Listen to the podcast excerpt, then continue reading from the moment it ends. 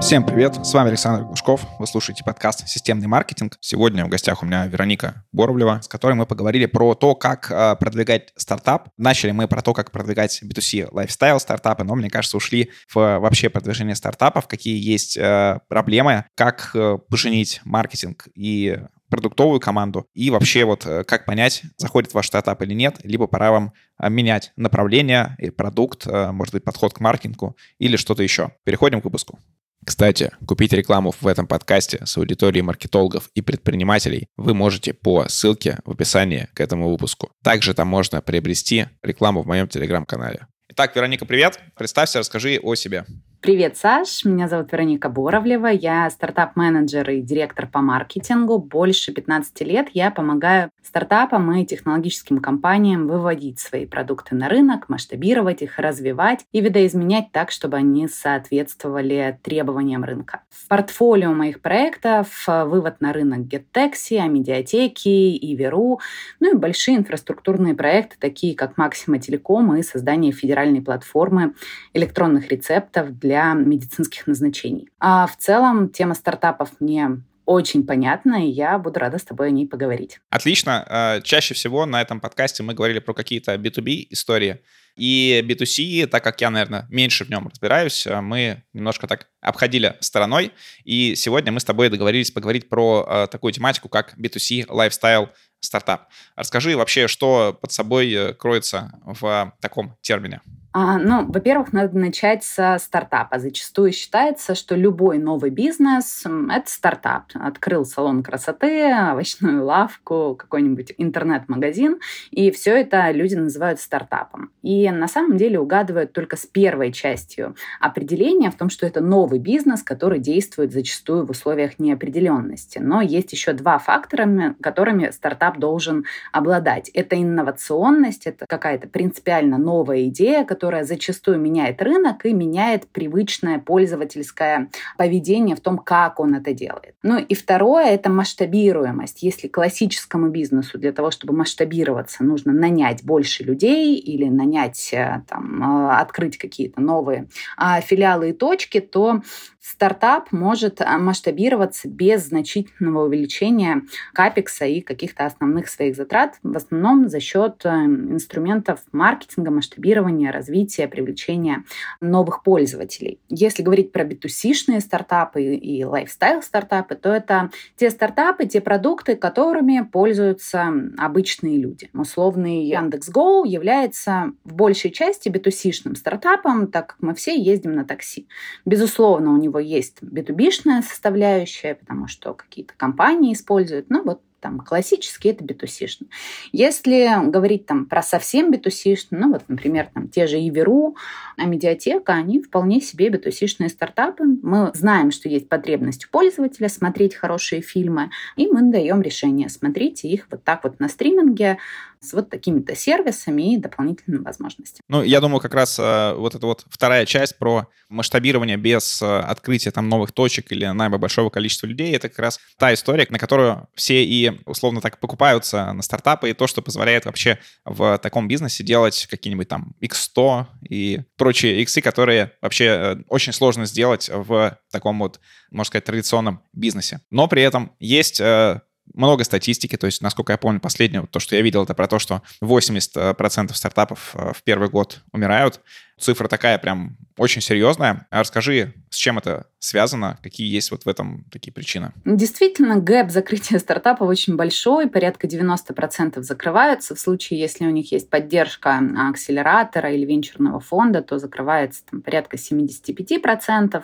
Ну и на этом, собственно, и строится весь венчурный бизнес, что 90% закрылись, но вот 10 выстрелили, и в идеале один из них стал единорогом. На самом деле стартап — это достаточно высокорисковый бизнес, и он начинается с идеи. И зачастую этой идеей может восхититься какой-то бизнес-ангел или инвестор, или даже венчурный фонд, потому что она поднимает какой-то большой важный вопрос.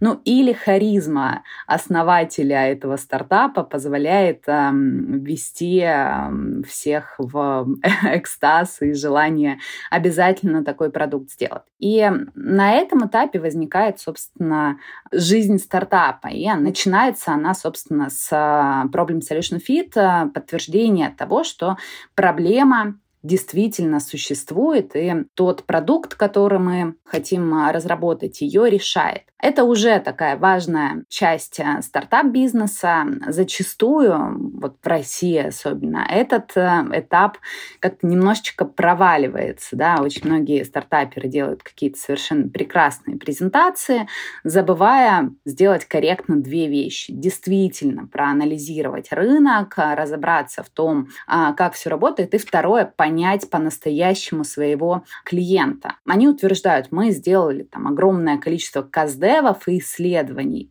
И часто бывает такое, что эти каздевы сделаны ну, просто неправильно. Да? Зачастую они формируются следующим образом. Они приходят к людям и говорят, а вот если бы мы вам предложили вот такой-то продукт, воспользовались бы вы им. И обычный человек, не желая никого обидеть, конечно же, скажет, да, да, я воспользуюсь. А, но на практике это может быть не так. Условно, мы придумали какое-нибудь приложение для фитнеса эм, с тренировками дома, с тренером, с комьюнити, сообществом и так далее. И пошли спрашивать у людей, хотели бы вы им воспользоваться, все бы сказали да. Но когда мы начинаем больше анализировать, то мы просто узнаем, что для многих в принципе, фитнес не является проблемой. Кто-то им не хочет заниматься, кто-то, ну, вроде как хочет, но ничего не готов в это инвестировать. Чтобы это понять, нам нужно задавать конкретные вопросы. А когда вы в последний раз занимались спортом? А как занимались ли вы на прошлой неделе? А сколько вы за это заплатили? Теоретические вопросы. Готовы ли вы? Хотите ли вы? Будете ли вы? К сожалению, зачастую создают а, ложное ощущение ощущение вот как раз проблем фита а, и подтверждение наличия проблемы. Поэтому это уже такой зачаточный этап того, почему идея может э, не оказаться правдивой. Смотри, я вот здесь вот э, у тебя такой вот вопрос спрошу, который мне э, достаточно, наверное, близок, и я, например, у себя в голове еще не уложил, э, как э, него ответил бы даже я. Насколько в вот в этом исследовании рынка, насколько в каздевах важна, ну, какая-то внутренняя интуиция, может быть, и внутреннее понимание у а, фаундера того, что этого продукта не хватает. Потому что у меня были разные этапы, то есть я не а, стартапер, хотя я там пару раз работал со стартапами, но у меня такой более классический бизнес. И когда-то давно, то есть это, наверное, 2015 год, я хотел создавать информационные сайты, и я помню, что чтобы а, как бы у меня вместо исследования рынка было то, что я а, ходил по улице в наушниках и думал, про что создать сайт, про что же создать сайт, про что, что, что будет актуально, что будет актуально. Вот. И в итоге тем, что я не смотрел на рынок, я совершенно не попал. То есть те ниши, которые я выбрал, они совершенно не попали. При этом через там 2-3 года я общался с людьми, которые в тот же период, который я находились в таком же поиске, но они ресерчили там SEO -шные там какие-нибудь сайты там и так далее, выбрали какую-нибудь там юридическую тематику, и через 3 года у них там от 500 тысяч до миллиона был, э, ну, выручка с этих сайтов, и все, в принципе, было хорошо. Вот. А тогда мой такой вот research не зашел. При этом были какие-то у меня другие направления, как, например, вот этот стартап, где, когда я пытался анализировать рынок, мне казалось, что во-первых, они уже есть какие-то, и вот э, те форматы, они, в принципе, какую-то часть вот моих потребностей из вот э, того, что мне хотелось послушать, кого услышать, они покрывают.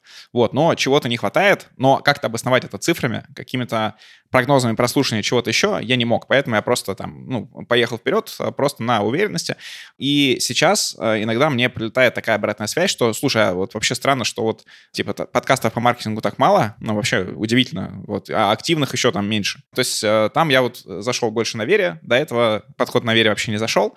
Насколько вот важно вот это внутренний настрой фаундера? Мне кажется, внутренний настрой должен быть не на то, чтобы открыть компанию или сделать стартап, а на то, чтобы решить проблему. То есть, если твоя проблема «хочу бизнес», ну, наверное, не, не совсем то. Если твоя проблема в том, что ты условно два часа стоял в пробке в Ашан, потом потратил там полдня, пер пакеты, ехал обратно.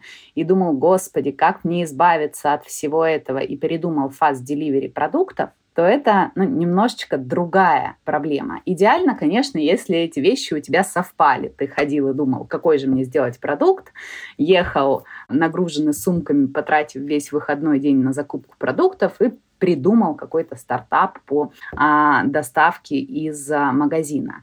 Но действительно, зачастую в тупик э, стартаперов заводит вот эта концентрация не на решении какой-то проблемы насущной для многих, а сосредоточенность на том, что я хочу открыть бизнес, я хочу открыть вот что-то. Это не только в стартапах, да, это и в классическом бизнесе происходит ну, ровно то же самое. Зачастую мы видим, что вот кто-то ушел из найма и говорит, я хочу открыть какой-то бизнес, и открывает там условные ноготочки, да, там салон красоты. И потом оказывается, что ну, он не нужен.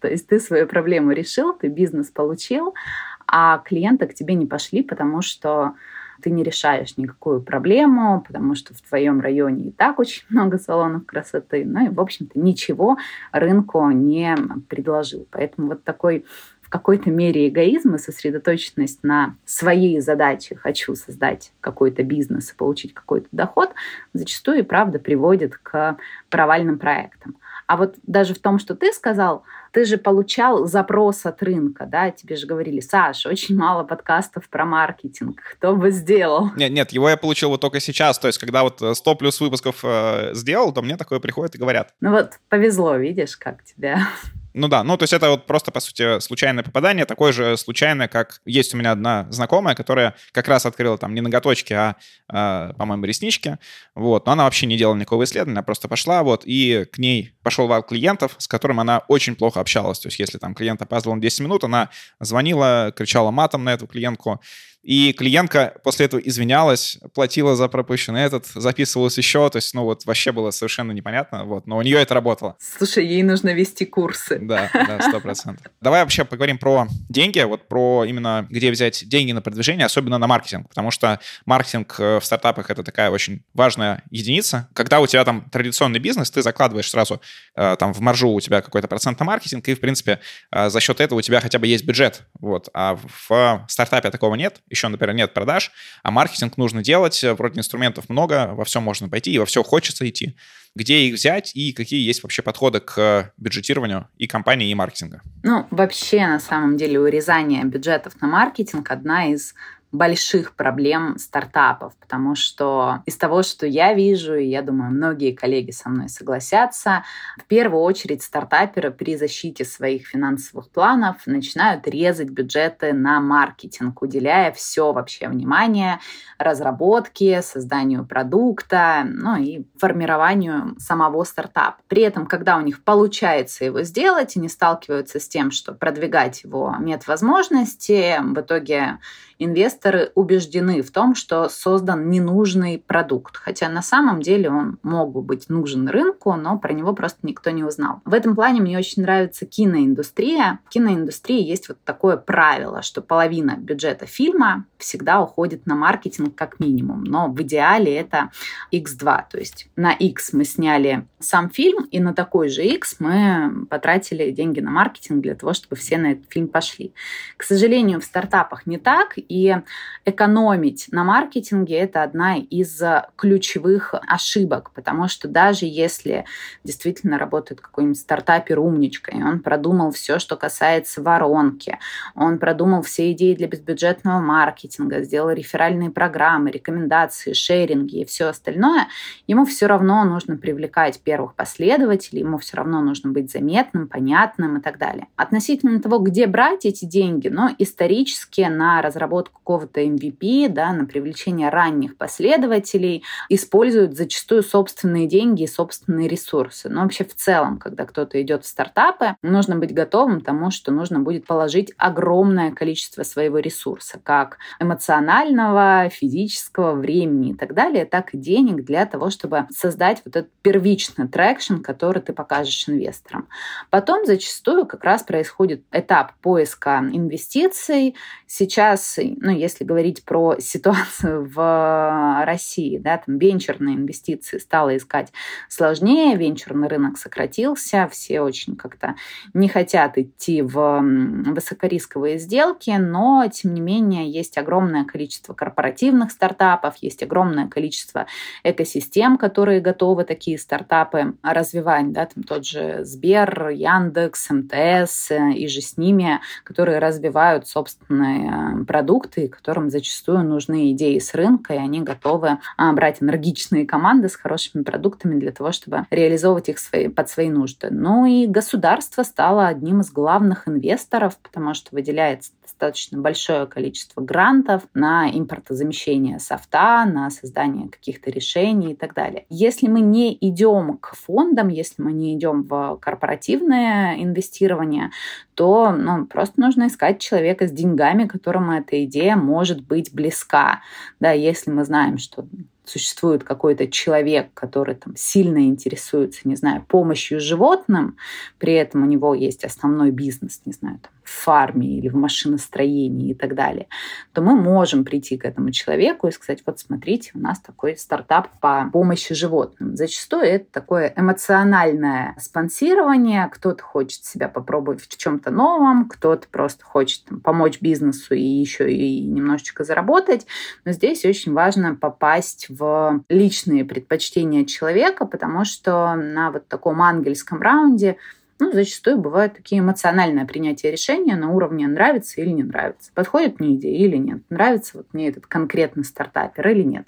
Поэтому э, первое, ну вот, да, стандартное правило 3F, а, Family Fools Friends, да, там семья, друзья и дураки. Кто тебе может дать денег, если у тебя их нет? Вот. Второе — это какие-то английские инвестиции. Ну и третье — это фонды или корпоративные стартапы, к которым можно обратиться, проработать свою идею, защитить ее и получить первое инвестирование. Окей, деньги мы получили, какой-то есть у нас запас уже, какой-то есть бюджет на маркетинг. Ты уже сказала про такую основную ошибку, про урезание бюджетов на маркетинг. А какие еще такие вот явные ошибки, частые, которые ты видишь, которые э, совершают э, те, кто развивает стартапы и хотят его продвигать? Но ошибка номер раз – непонимание своего клиента и непонимание его боли. Очень часто стартапы начинают концентрироваться на своем продукте. И когда у них спрашивают, типа, а зачем он, а какую задачу он решает и так далее, там даже ответ, что типа, да, у нас такой классный продукт, он решает все задачи. Вы посмотрите, какая у него замечательная функциональность. При этом стартаперу очень важно досконально погружаться в то, что нужно его клиенту. Не знаю, есть там пример, который я очень люблю. Один из фуд-ритейлеров, это сеть э, таких премиальных супермаркетов, потратили огромные деньги, не скажу точно, но вот сотни миллионов рублей, может быть, даже ближе к миллиарду, на то, чтобы для своих клиентов создать очень удобную систему участия в программе лояльности, когда они, сканируя отпечаток пальца, могли бы сразу и оплатить покупку, и записать баллы в программу лояльности и так далее. И эта компания, вот, делая такой внутренний стартап, оборудовала этим сразу все магазины, закупили очень дорогой hardware, очень много денег потратили на разработку, выпустили это, и клиенты пришли и сказали, вы как бы дураки, ну мало того, что все используют мое лицо, мои паспортные данные слушают, о чем я говорю, вы еще хотите, чтобы я вам бесплатно отдал свой отпечаток пальца для того, чтобы вы собирали данные. Что случилось на самом деле? Хотели как лучше. У клиента вообще не узнали, есть ли боль, существует ли эта боль, связанная с программой лояльности. Не узнали, какую они проблему решают, просто сосредоточились на продукте, что будет вот очень классно и удобно. Наверное, ключевая проблема — это не понимать, что у твоего клиента действительно болит. Когда ты это выясняешь, ты можешь это использовать как в маркетинге, так и в создании продукта и клиентском сервисе. Условно, если у нас какой-нибудь там медицинский продукт, мы можем сосредоточиться на качестве медицинской помощи, накупить супер классного модного оборудования, потратить на это огромные деньги, а потом выяснится, что пациент не в состоянии оценить качество медицинской помощи, ну, он не знает, хорошо его лечат или плохо но он прекрасно может оценить качество коммуникации, то, как его проконсультировали, как мы все объяснили и насколько с ним были приветливы раз.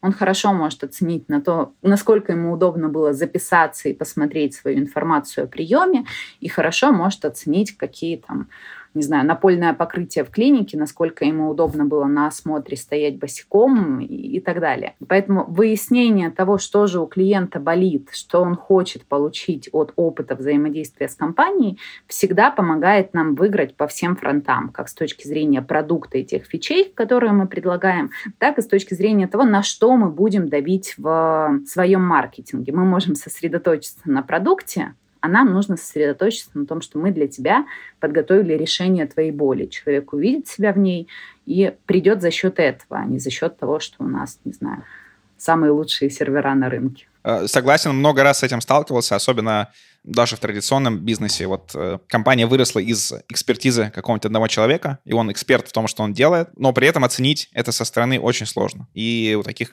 компаний всегда и маркетинг такой как бы немножко на втором плане. Вот, э, кстати, вот это тоже интересный вопрос, потому что в традиционном бизнесе чаще всего, даже в России, по крайней мере, маркетинг идет на какой-нибудь второй, третьей роли. То есть есть там, не знаю, общий бюджет, общий бюджет там на, на что-то, и из него часть это на маркетинг, и вот типа, ну давайте к нам приводите ряды. И, по сути, вот, вот эти задачи уже на них спускаются. А в продвижении стартапах, э, насколько я видел, чаще используется такой лучшей практики западных э, стартапов продвижения, когда, по сути, маркетолог как раз он и упаковывает продукт, и как бы из маркетинга строится сам продукт, и э, меняется какие-то его части, меняется вообще, что мы делаем, для кого мы делаем, и зачем мы делаем, и как мы делаем. Ценообразование тоже это часть э, маркетинга. Ну, это звучит здраво и звучит вот так, как, э, как будто, чтобы мы шли не вслепую или не что-то сделать, а потом продавать, а сразу уже идти и продавать э, то, что нужно конкретной аудитории и больше шансов на успех.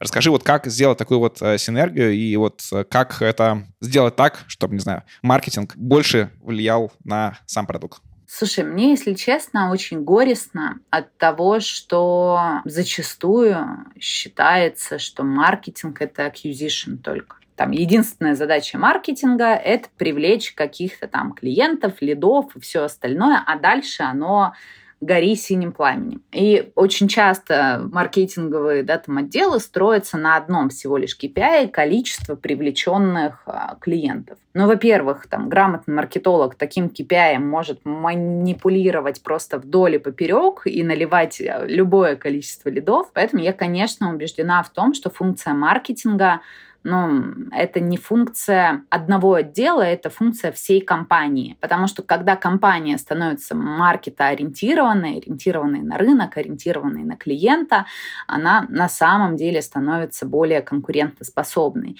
И здесь мы должны ориентироваться на клиента как в разработке продукта, так в нашем клиентском сервисе, в том, как мы общаемся по телефону, как мы этого клиента возвращаем, насколько часто мы вообще держим а, руку на пульсе и отслеживаем, насколько наши клиенты клиенты довольны или недовольны.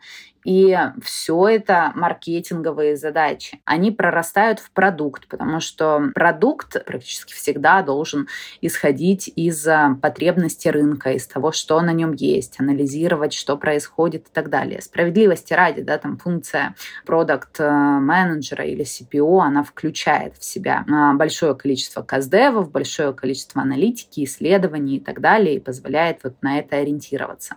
В более технических компаниях CPO зачастую не такой визионер, продукт-оунер и э, человек, понимающий, что за продукт, а технический менеджер, который управляет бэклогом, управляет там, приоритизацией разработки, скорит все задачи и так далее. Я считаю, что эта функция такая недостаточная для того, чтобы сделать классный продукт. Второе — это там, то, что маркетинг не отвечает за всю воронку, да, что он отвечает за условную C0 конверсию и верхнюю часть воронки, а дальше оно должно как-то само а более эффективно эффективные результаты и более вообще успешный кейс для компании, когда маркетинг отвечает за финальную выручку, за финальный LTV пользователя и то, насколько часто он возвращается и предлагает а, мероприятия на каждом из этих этапов. Не только как привлечь пользователя, но как его еще и там, активировать, как его удержать, как его развить, как его вернуть, как сделать его адвокатом как сделать так, чтобы он позвал всех своих друзей, был супер доволен, оставил о нас положительную отзывы. Поэтому, безусловно, маркетинг влияет и на продажи, потому что нам нужно говорить, как нужно продавать наш продукт, как нужно общаться. Мы должны больше и лучше всех знать, зачем наш продукт и какие проблемы он решает. И на колл-центр, потому что мы должны следить за тем, чтобы наши маркетинговые обещания соответствовали тому, что люди получают в рамках консультации в колл-центре. И, безусловно, на продукты. Всегда разработка продукта — это все-таки синергия продуктового направления и маркетинга. А, ну и на все, по сути, другие функции функции компании, потому что ну, видится, что маркетинг — это не вишенка на торте, а вот такой крем, который смазывает все коржи, и которым впоследствии этот торт украшают и э, финализируют. Поэтому да, согласна, думать о том, что маркетинг только привлечение клиентов, это преступно для а, бизнеса и не позволяет достигать тех результатов, которые могли бы. Да, абсолютно согласен. И мне кажется, последнее время особенно, что это очень сильно и в традиционном бизнесе, потому что вот этот э, только привлечение лидов действительно оно сужает вероятность вообще и того, что ваш продукт подойдет аудитории, и то, что вы вообще будете как-то хорошо расти. Ты говорила про клиентоориентированность э, в бизнесе. И несколько раз мы затрагивали тоже в подкастах тему каздевов как для продаж, так и таких продуктовых каздевов. У меня к ним, ну, очень долгое время был такой скептический настрой, потому что чаще всего их э, проводили э, с людьми, которые еще не купили твой продукт. И э, вот действительно, там, даже если там не было вопросов, там, нравится вам или нет, или там пользовались бы таким или нет, а на которые все там стесняются ответить, что нет, но даже без этих вопросов, даже вроде как, когда мы раскапываем какие-то боли, все равно есть ли смысл проводить, э, по крайней мере, большое количество каздевов аудитории, которая э, еще не купила у тебя ничего? Я сейчас приведу пример из офлайн бизнеса. У меня есть подруга, и они с мужем открыли школу музыки. Он вообще изначально химик, но музыка всегда была его любовью и страстью. Чем она занимается в этой школе? Она просто общается с клиентами. Она всех приветствует, ее все знают, с ней все имеют какие-то смолтоки, и в рамках этих простых бесед, совершенно дружеских, ей говорят, что блин, у вас там в туалете э, плохое мыло, ой, ваш преподаватель что-то пришел какое-то непонятное, у вас э, вот здесь нехорошо, мне было сложно вас найти и так далее. И все, что она делает, просто слушает клиентов и делает так, чтобы не было этих проблем, потом говорит, вот спасибо, что ты со мной поговорил, я вот это вот исправила. И что вот такими простыми беседами она получает, невероятный service level, прекрасный вообще уровень отзывов а, на картах, агрегаторах и всем остальном, очень высокий NPS и огромное количество клиентов, которые приходят по рекомендации. То есть, по сути, для нее там, вот этот ретеншн на трафик и реферальный трафик клиентов, он превышает, чем то, что она получает в рамках первичных лидов. Поэтому, если говорить про каздевы, нужно понимать, что это не только вот мы раз сделали, когда у нас а, там solution fit происходит, что мы каких-то людей опросили, они нам что-то ответили, и мы на этом закончили. Нет, на самом деле это постоянная практика сбора обратной связи и контроля того, как нас воспринимают клиенты. Мы выкатили какую-то фичу, мы спросили у людей, как им эта фича. Мы сделали какую-то маркетинговую кампанию, мы спросили у людей, что они из этой маркетинговой кампании поняли, что они поняли из наших сообщений. И только когда мы держим постоянно связь с клиентом, мы имеем возможность развивать развиваться. Но это все равно, что в человеческих отношениях. Да? Мы же все-таки запрашиваем обратную связь. А как тебе это? А вот было ли тебе приятно? Мы слушаем людей. Вот кто-то нам говорит, что я бы хотел получить такой-то подарок. Мы такие, ага, вот я его сейчас сделаю. Совершенно то же самое происходит с клиентами. Очень важно слушать, слышать, давать возможность высказаться, выговориться, предложить свои идеи и реагировать на них. Поэтому, когда мы говорим про клиентоцентричность, мы не говорим про то, чтобы раз у них спросить для того, чтобы зачастую доказать свою правоту. Мы говорим о том, что нужно разработать каналы, которые позволят нам всегда быть на связи со своими клиентами и всегда двигаться и действовать благодаря фидбэку от них. К сожалению, пока что это проблема, потому что даже вот недавно я общалась с стартапом, которые выводят на рынок, ну, правда, B2B-шный продукт, но он как бы для сотрудников. Я говорю, слушайте, давайте спросим у сотрудников, как им вообще то, что им предложил их работодатель. Мне говорят, ой, ну надо собрать данные, давайте подождем полгода. И люди просто не понимают, что за эти полгода мы будем продолжать разрабатывать то, что мы напридумывали, хотя, может быть, уже сейчас людям не понравилось. Может быть, они уже сейчас ничего не поняли, им было неудобно. Поэтому ну, ввести такую практику ежедневно, ну или хотя бы еженедельно общаться со своими клиентами точно залог успеха как в продукте, так в маркетинге, так в сервисе. А, смотри, а, что еще мне хотелось бы от тебя узнать про продвижение стартапов? Это есть э, там даже такие, знаешь, картинки, где там э, с киркой два человека там копают золото, и один такой, типа, поворачивается, все, вот я не нашел, и уходит, а там за маленькой стеночкой уже вот это вот золото.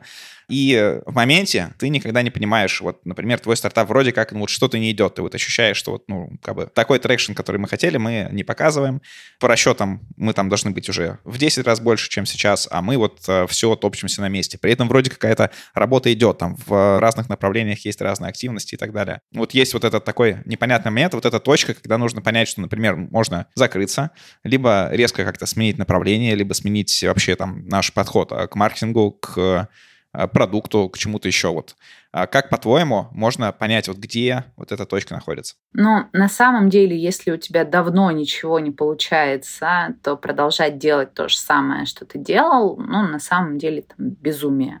Если бы ты потратил там 100 миллионов на маркетинг, ничего не получил, то сделать то же самое, потратить еще 100 миллионов на те же месседжи и каналы, ну, признак, наверное, не очень высокого интеллекта. Ну, то же самое там с бизнесом в целом. Если ты что-то сделал, и оно не сработало, ну, не надо делать это еще раз точно так же. Нужно искать, что можно изменить. И в маркетинге мы же так делаем. У нас, если креатив не сработал, мы не заливаем в него еще больше денег, мы просто делаем другие креативы и смотрим, какой из них в итоге сработает. Аналогично с каналами, да, мы же не заливаем еще больше денег в телек на тот же ролик, если у нас первый вообще не дал никакого эффекта. Поэтому здесь очень важно потестировать, где еще можно найти результат. И здесь могут быть разные гипотезы, и зачастую команды собираются и думают, где мы можем быть еще применимы. Это могут быть да, там, Продуктовые пивоты, пивот это от английского, ну, переворот, вращение, поворот. Можно рассмотреть свой продукт и, допустим, сосредоточиться на одной из его функциональностей, на каком-то кусочке. Как в свое время сделал Slack. Slack из ERP-системы для бизнеса выделил один маленький кусочек, связанный с мессенджером, да, с общением внутри команды. И, насколько я там помню, это был вообще мессенджер, которым пользовались разработчики внутри да, команды, а, сосредоточились на нем и вот там получили. Или наоборот, да, мог бы быть какой-то очень простой продукт для конкретного решения, ну, например, как Flow для там, отслеживания календаря менструаций. Но а, в итоге они расширились, да, полноценные экосистемы контроля за женским здоровьем.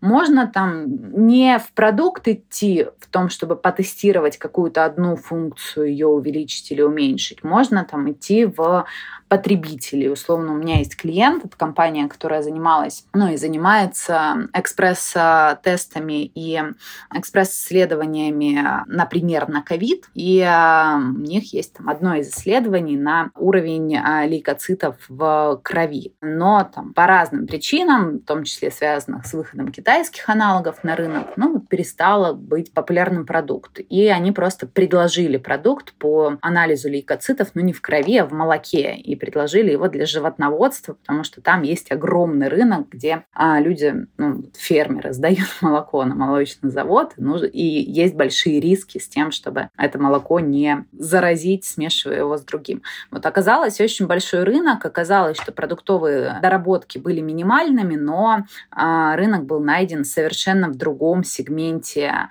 потребителей. Можно побольше покопаться в том, что действительно нужно а, пользователю и какая у него существует задача. Условно говоря, у нас есть теория о том, что нашему пользователю нужны качественные фильмы, а потом оказывается, что на самом деле ему нужны не просто фильмы, но еще и возможность смотреть их на многих устройствах, там, сохранять, кэшировать и все остальное. И когда мы это дорабатываем, тогда мы получаем ну, какой-то результат. Вполне возможно, да, там, если стартап имеет какой-то отклик аудитории, но не приносит денег, но может быть, это потому, что мы не там их ищем. Мы хотим продать задорого, но малому количеству. Вдруг, если мы продадим это дешевле, но на широкую аудиторию, мы получим результат. Поэтому, конечно, выдвигать огромное количество таких гипотез относительно того, где мы можем быть полезны и где мы найдем своих клиентов свои деньги, это задача стартапа, тестировать их, находить в какой-то хотя бы из них результат и сосредотачиваться там, где есть отклик. Супер неправильно просто все все бросать и идти в новую идею, но потестировать различные гипотезы и посмотреть, как они на них реагируют, но это действительно правильный вариант. Неправильно это когда мы все бросили, ничего не протестировали, нигде не увидели обратной связи и какого-то фидбэка, но бросили все свои силы туда. Это, конечно, не бывает э, зачастую как-то результативным. А если мы увидели, что кто-то заинтересовался чем-то в нашем продукте, на что мы раньше не обращали внимания, и стали это развивать, это может быть действительно поводом для того, чтобы сменить свой бизнес и повернуть его в другую сторону. Вероника, спасибо. Мы, наверное, немножко отошли от нашей изначальной темы именно про такие B2C лайфстайл стартапы. В принципе, вообще взяли, наверное, стартап-тему, не обязательно B2C-шную. Напоследок пожелай что-то тем людям, которые вот любят урезать затраты на маркетинг или там меньше закладывать на маркетинг, особенно в B2C истории. Потому что мне кажется, B2B, там маркетинговый бюджет, он может быть меньше, то есть там надо выезжать через... Там продажи. Да, через Outreach, через вот э, продажи, вот личные, там, через экспертные продажи. Вот. А в B2C все-таки маркетинговый бюджет — это вот основное, и без него ты далеко не уедешь. Что ты можешь таким людям пожелать? Я могу сказать, что сделать большой и классный продукт, потратив огромное количество денег на его разработку и не вложить в маркетинг, и не дать людям увидеть этот продукт, все равно, что купить супер классную, дорогую тачку и поставить ее в гараже Валтуфьева и никогда ее не вывозить. Поэтому, если вы сделали свою Феррари, постарайтесь сделать так, чтобы все ее увидели и увидели вас в ней. И не жалейте на это ресурсы. Всем спасибо за внимание. Подписывайтесь на мой телеграм-канал Глушков, нижнее подчеркивание, блог.